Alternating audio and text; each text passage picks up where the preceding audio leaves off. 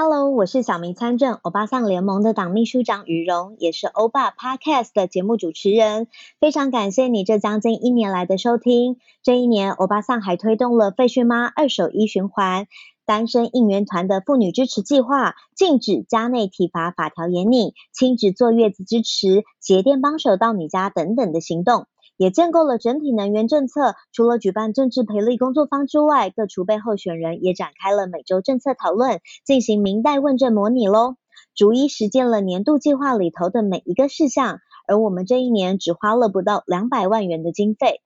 二零二一年即将结束了，因应疫情，我们将会以线上募款参会的形式来进行，为您做线上工作报告跟展演。你会看到各党部成员现身，展现合作士气，同时也会搭配线上挺小明欧巴桑送年菜到你家的回馈方案哦。我们非常非常非常需要你认购餐券来支持我们迎向选举，在议会坚持为小明发声。回馈年菜包括了经典佛跳墙、蒲烧鳗鱼饭、唐朝一品风，任捐三张餐券，除了三道年菜通通都能带回家之外，还能够获得珍贵的辣欧辣椒酱一罐哦。线上挺小明，恳请你支持线上好欧餐会，年菜到你家。相关的回馈方案，请你到欧巴桑联盟生活政治小明晋级的官方粉专来查询。拜托你支持我们，谢谢。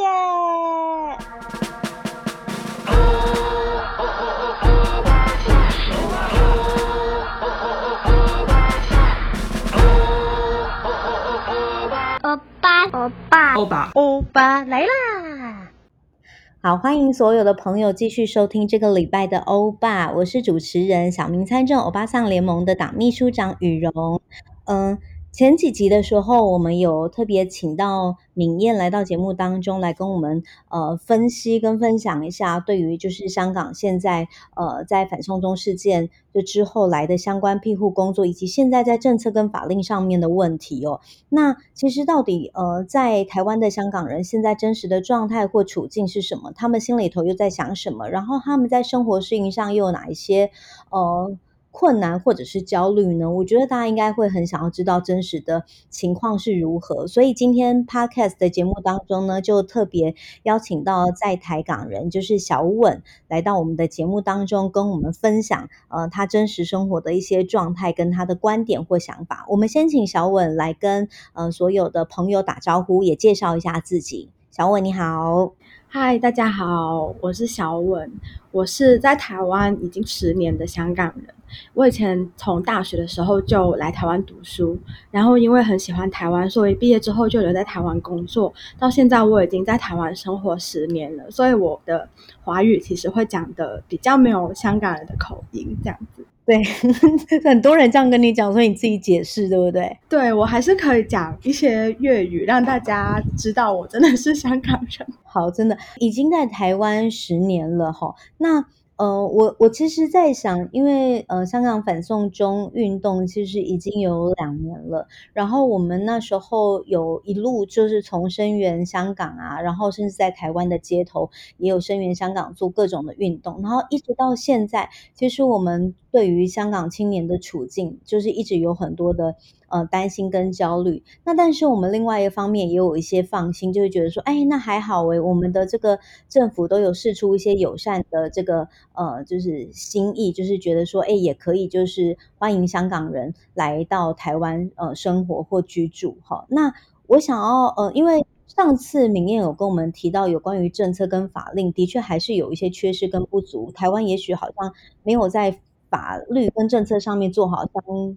当的准备，但我真实的想要回到就是比较人、比较生活的面向来看一看，就是小稳自己周围应该也有蛮多，就是在呃反送中运动之后来到呃台湾的香港人朋友，那或者是你也可以以你自己的状态来跟我们分享一下有关于就是呃这些香港的朋友手足来到台湾之后。他们的实际适应的状况如何？跟他们是抱着什么样的心情来到台湾这边的？从反送中运动之后啊，因为台湾跟香港的距离很靠近，老实说，很多香港人在就是呃成年。可能出社会甚至在大学的时候，都多多少少都有来过台湾，然后也对于台湾的各种的文化都很熟悉，包括台湾的音乐啊、台湾的电视剧啊，都是我们在就是像我以前可能从国中、高中的时候就会认识的台湾的文化，所以就会觉得台湾比起其他地方来说更靠近一点。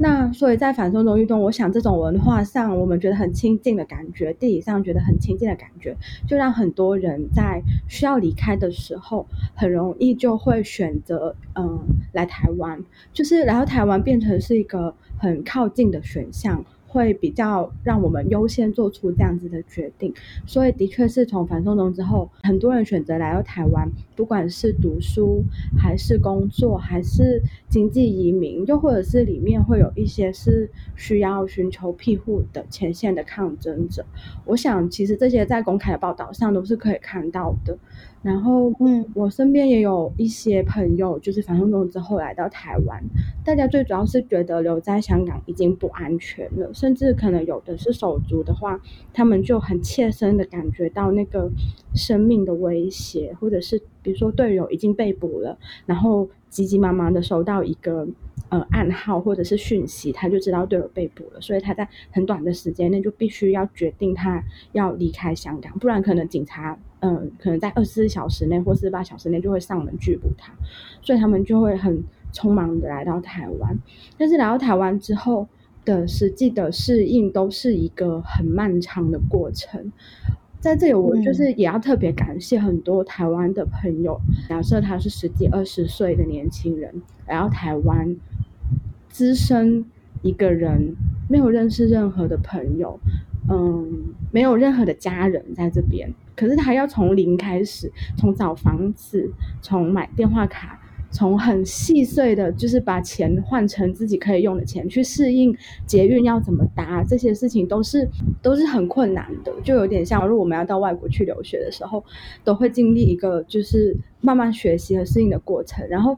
就很感谢很多台湾人，其实在这个过程里面都试出很多的善意，就是让香港的朋友可能，比如说在租房子的部分啊，或者是在任何寻求一些呃生活上的协助的时候，真的是常常会听到一些他们遇到一些好心人愿意帮忙，然后就让他们可以度过一个很简单的难关。比如说之前有一阵子我们疫情非常严重，刚开始的时候是需要配额制去。拿口罩的，那很多人就没有健保卡，嗯，就没有办法拿口罩，没有办法拿口罩，那到底怎么办？可是又必须要有口罩。其实身边就比如说有一些 NGO 的伙伴，或者是一些台湾的朋友，会很关心身边的香港人，甚至是有一些教会啊，不同的组组织也好，个人也好，就会很主动的问说，哎，有没有一些香港人来到台湾是没有口罩的？他们也不会过问太多你的背景，但是就会。把这些善意都释放出来，都是让人觉得很感动的。那小文，我有一个好奇哦，就是说，哎，其实我们大部分在台湾生活的公民，并不知道，嗯，就是其实呃，在台的香港手足需要的协助，只是呃这么简单细琐的事情。现在突然状态有一种很奇妙，就是说。哦，原来我们在这边有在台港人，然后但是人数是多少，我们其实也不太清楚。诶，他们需要什么具体的帮忙，我们也诶完全不知道。原来会有需要这些协助跟帮忙，也就是说我们没有那个问题的意识。那所以看起来香港的朋友他们需要协助，他们是否好像目前也只能仰赖，比方说在台湾，我刚好有一个认识的香港朋友，或者是原来就有自己的社群，不然的话。大部分来这边不就等于是几乎都是孤立无援，然后可是很多人想帮忙，但是他们也不知道从何帮起，是不是就会有这样子的一个断层，资讯上面的断层呢？哦，我觉得语蓉刚刚讲到一个非常重要的，这这个整个问题的一个关键的核心，就是尤其是手足会对于要现身，要要走出来告诉大家说我是手足，然后我需要一口罩。即便是这么简单的事情都很不容易，因为他们即便来到台湾，也未必就很安心的可以觉得说我可以毫无顾忌的揭露自己的身份，那变成需要帮忙的时候不知道怎么求助，然后很多愿意帮忙的人也没办法，就是找到那个帮忙的对口，就是好像没有办法彼此 match 到对方，就是找不到对方在哪里的的那个感觉，其实一直都是很大的大家很大的困扰，然后也是一个在这个运动到现在，可能因为它也还没有结束，威胁还没有离开，就是。嗯，现在还是会担心中国可能会会不会对大家做些什么嘛？因为在香港本地也不断的在发生一些可能拘捕啊，还有社团解散这些威胁的事情，大家还是觉得那个恐惧是在的，并不是觉得我来到台湾我就很安心生活，就很安全了。其实没有哎、欸，就即便我们自己在台港，其实也没有觉得完全可以百分百安心畅所欲言。那在这个情况下的确很困难，就会有一些落差。就是那到底要怎么去弥平这个落差？其实到现在都还没有想到一个很好的解决的方式。就是在这种有点需要隐秘的，嗯、呃，保密自己的身份的，有一种呃，这个运动有点地下化的倾向，然后大家没有办法安全的现身的时候，到底怎么样让有办法就是资资源可以彼此是流通？这应该也是一个。我们需要面对的挑战，所以即便是在台的港人或手足，也没有自己一个群体的网络吗？这个问题有点难回答。你主要关注的是他们之间的资讯能不能互通吗？互相流通。比方说，我知道在呃台湾的无呃无论是移工或移民，他们会有一个网络，就是我都是来自同乡，然后我需要什么，我们就是很快的可以。呃，协助衔接，然后或者是介绍呃资源，在地的资源，或者是呃同乡的资源等等，他们会有一个在地的网络。所以，其实，在台的呃香港手足也没有自己成为这样子的一个网络。就是手足们在台湾的生活的适应，都一定会靠身边他认识的一些人，然后很多时候是由呃他们每个个体。单点单点的去接触不同的身边的人，嗯，如果他有认识的人一起来的话，那他们可能两三个人会形成一个互相支持的小圈子。但是如果他们有两三个人一起来的话，你怎么辨识哪一些人是你可以信任的，哪一些人不是你可以信任的？这就变得很困难。就是尤其在这个运动，我们还没有办法。变得让大家都很安心的生活和揭露自己的状态之下，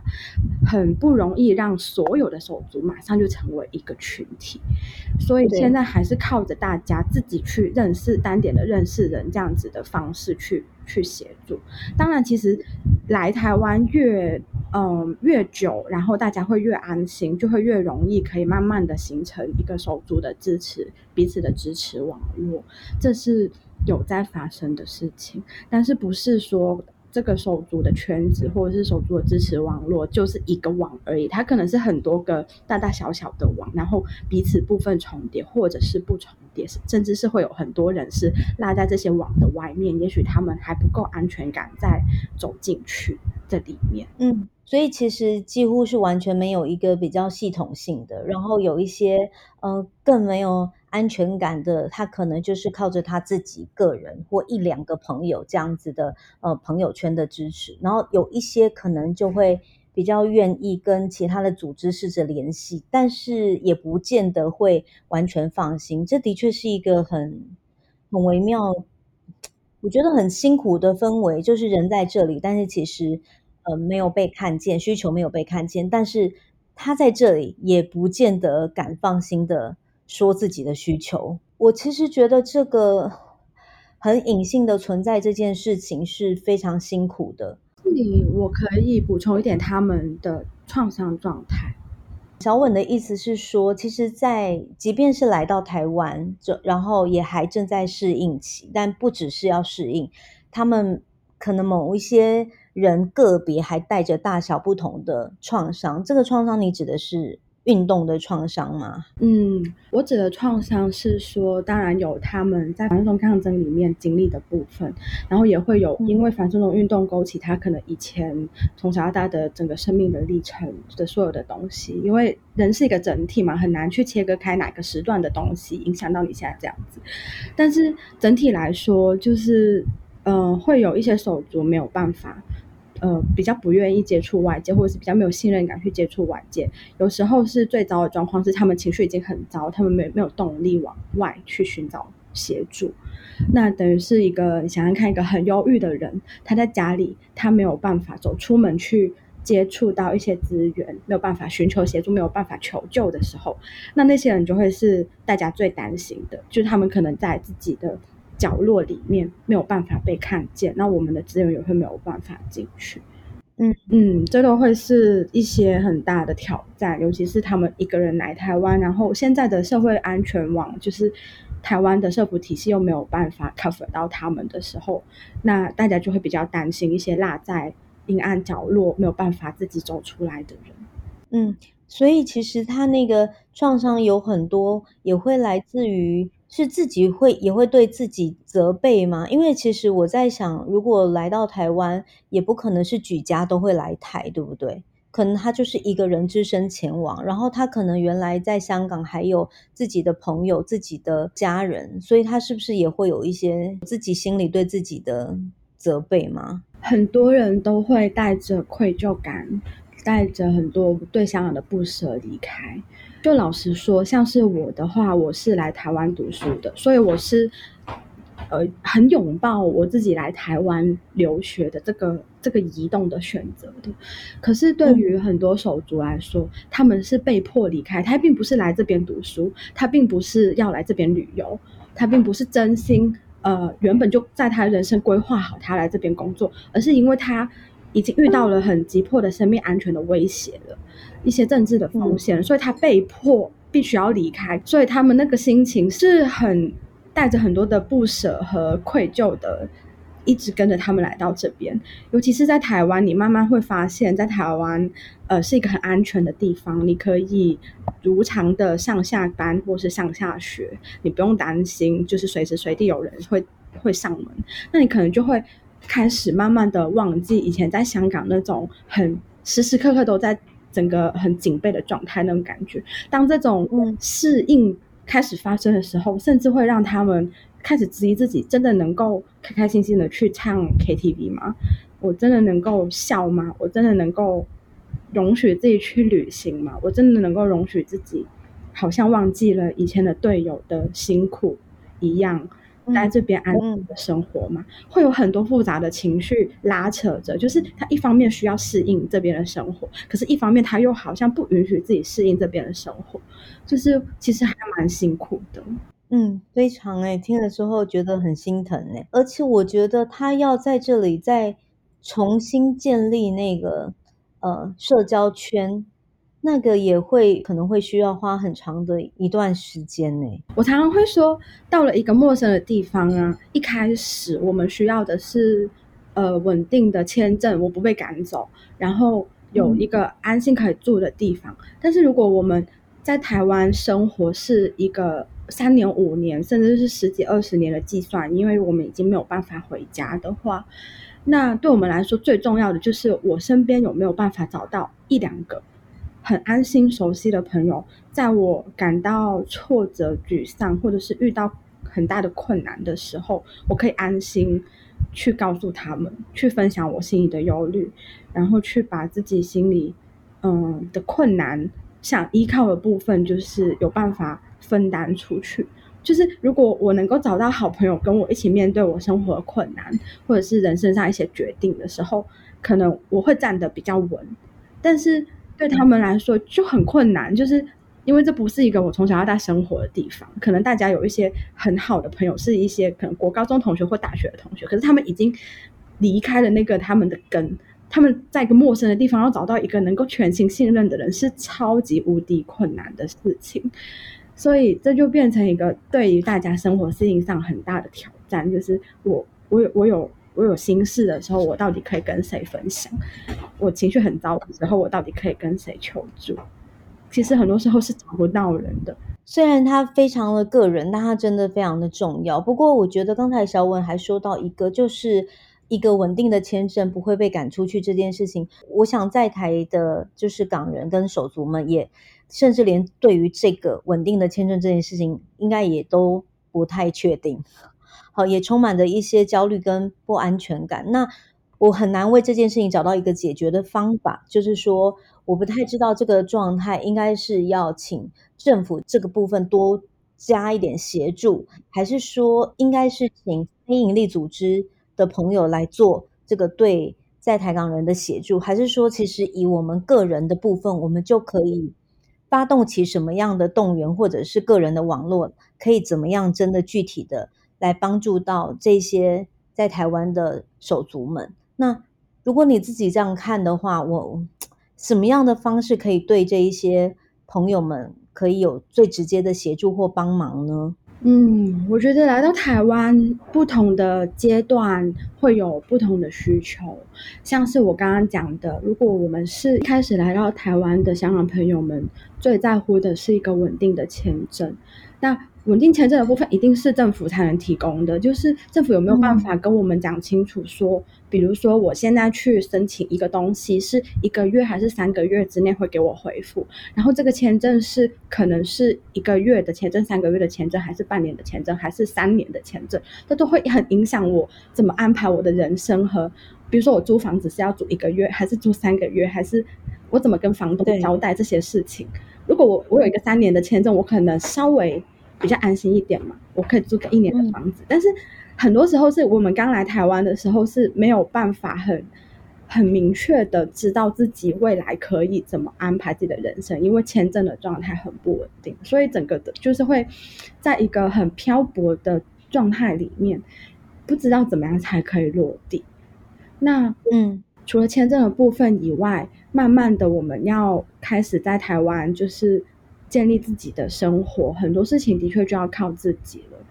然后，呃，比如说我们要去找工作的时候，可能也是，嗯、呃，需要靠自己慢慢去建立一些生活圈。那这个部分，我觉得像是台湾在台湾生活的一些网络，就是可以靠靠民间慢慢的去建立的。